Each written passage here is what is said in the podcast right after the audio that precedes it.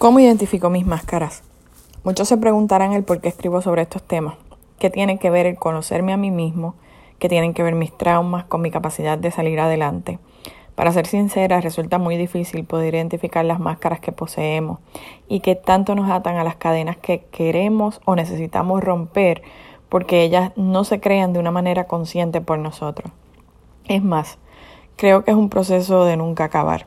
Realmente pienso que esto se da porque es nuestro inconsciente quien las crea, basados en la necesidad que experimentamos en algún momento de nuestras vidas de contrarrestar un sentimiento que no nos gustó en algún momento dado o alguna experiencia que nos hizo entrar en modo de sobrevivencia. Es muy difícil identificar nuestras máscaras y aceptarlas, porque son muchas de estas las que se crean en nosotros mismos a partir de maneras de actuar que eventualmente nos limitan en nuestra vida limitan esa capacidad de ser objetivos a la hora de evaluar situaciones que enfrentamos. Hemos venido hablando al respecto desde hace varios capítulos atrás. El problema está en que la mayoría de esas máscaras vienen como consecuencia de patrones de vida que tuvimos como niños. Y no me refiero a los sucesos traumáticos, porque estos por su intensidad resultan fáciles de identificar. Y por lo tanto, una vez identificados, podemos trabajar con ellos. Me refiero a muchas de las conductas aprendidas, principalmente de nuestros padres. Hay muchísimas situaciones que como niños tenemos que enfrentar y que poco a poco van formando en nosotros esas máscaras cuando llegamos a nuestra adultez. Por ejemplo, las relaciones codependientes, el exceso de autoestima que en muchas ocasiones termina rayando en la arrogancia, la falta de tolerancia hacia la diversidad que termina desembocando en más arrogancia, complejos de inferioridad de nuestros padres que provocan en nosotros un alto grado de soberbia y en una carencia bien grande de humildad. Y no nos damos cuenta porque entendemos que son conductas aceptables, fue lo que vimos todos los días. En los casos donde nuestros padres o nuestras madres son ausentes por razones de trabajo, si esto no se maneja de, de una buena manera, resultan también en patrones adoptados para futuras familias disfuncionales. Cuando vivimos bajo el yugo de nuestros padres que nos guía, que nos crían al extremo, es decir, bajo una sobreprotección impresionante o por el contrario, bajo el más alto liberalismo. Desarrollamos en muchas ocasiones sentidos de vergüenza extrema, lo que nos hace muy tímidos o retraídos, o crecemos con muchos complejos de inferioridad. Una necesidad grande de aprobación y reconocimiento de nuestros pares. Son esas sensaciones las que nos provocan entrar en un modo defensivo y creamos conductas no necesariamente para ocultar quiénes realmente somos, sino para protegernos del dolor que nos provocan esas sensaciones de inseguridad porque no tenemos la inteligencia emocional suficiente para no permitir que esas sensaciones saboteen nuestra forma de proceder correctamente en la vida.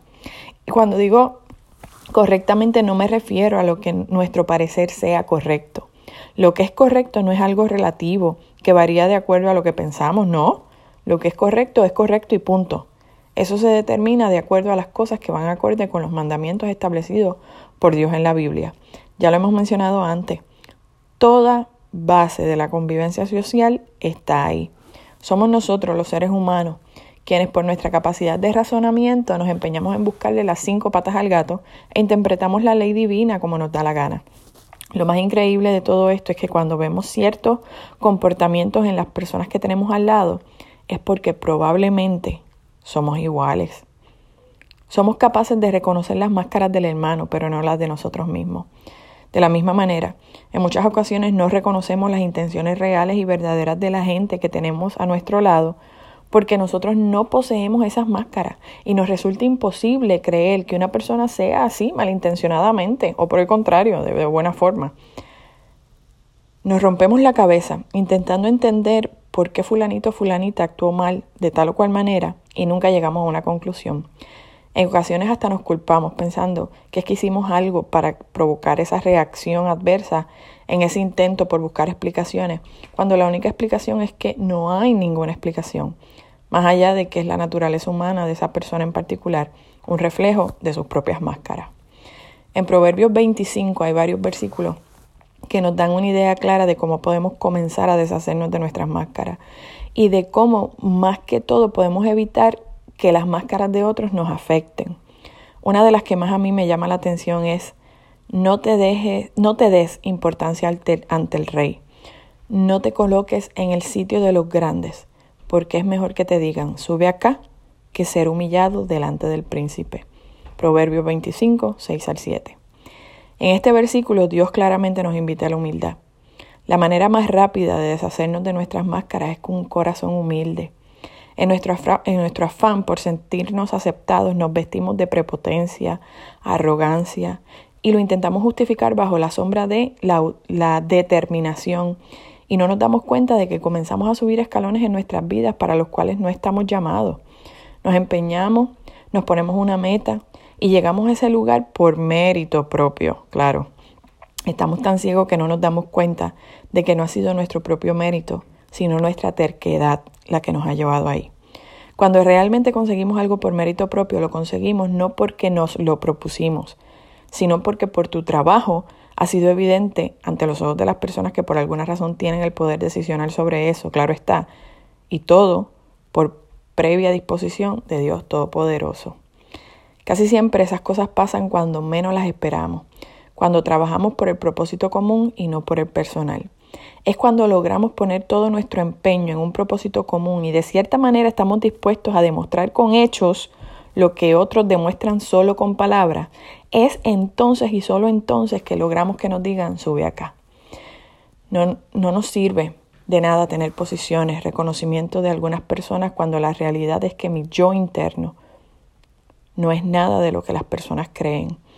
Es alguien construido sin cimientos, a la ligera, por conveniencia y no por convicción. Por tanto, cualquiera que oye estas palabras mías y las pone en práctica, será semejante a un hombre sabio que edificó su casa sobre la roca. Y cayó la lluvia, vinieron los torrentes, soplaron los vientos y azotaron aquella casa, pero no se cayó, porque había sido fundada sobre la roca.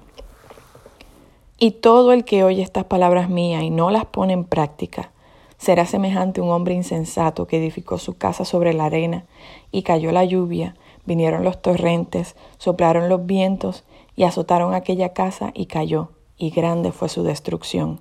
Mateo 7, 24 al 27. Los verdaderos cimientos hacia una vida resiliente no son, no, no son otorgados cuando somos capaces de deshacernos de todo aquello que no nos hace reales de todo aquello que nos da una vida de apariencia. Las cosas materiales, los títulos, de reconocimiento no tienen absolutamente nada de malo. Lo que es malo es tener esos conceptos como nuestro propósito de vida, pues cuando es así, no seremos capaces de vivir la vida libre de cadenas. Nuestra vida está determinada por las cosas que Dios quiere de nosotros, ya lo hemos dicho anteriormente. Él conoce nuestras intenciones reales.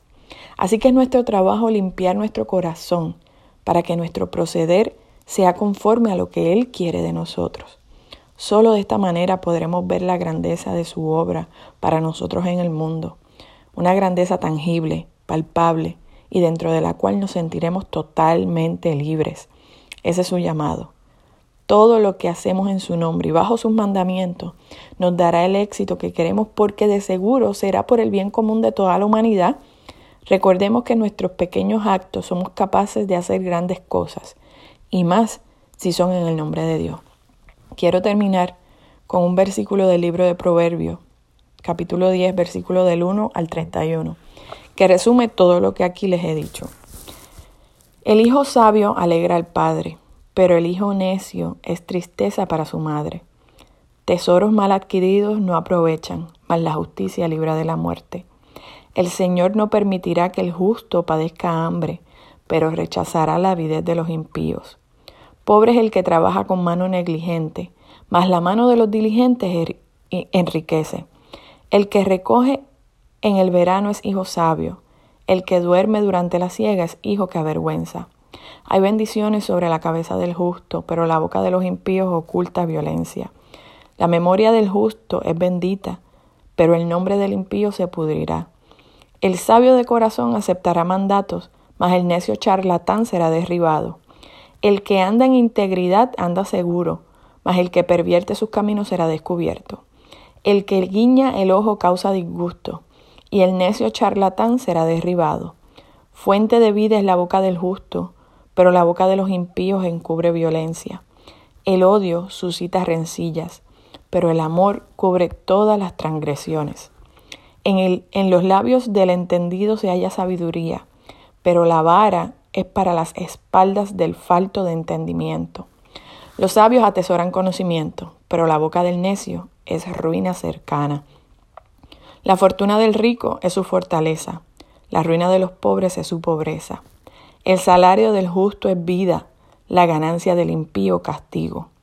Por senda de vida va el que guarda la instrucción, mas el que abandona la reprensión se extravía. El que oculto de odio, el que oculta el odio, tiene labios mentirosos, y el que esparce calumnia es un necio. En las muchas palabras la transgresión es inevitable, mas el que refrena sus labios es prudente. La lengua del justo es plata escogida, pero el corazón de los impíos es poca cosa. Los labios del justo apacientan a muchos, pero los necios mueren por falta de entendimiento.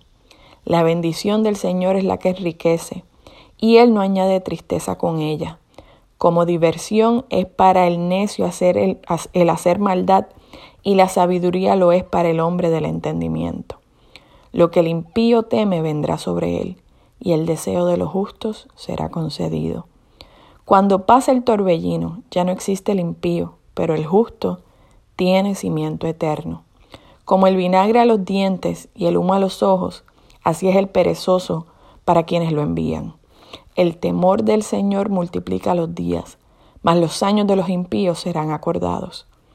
La esperanza de los justos es alegría, pero la expectación de los impíos perecerá. Fortaleza para el íntegro es el camino del Señor, pero ruina para los que obran iniquidad. El justo nunca será conmovido. Palabra de Dios.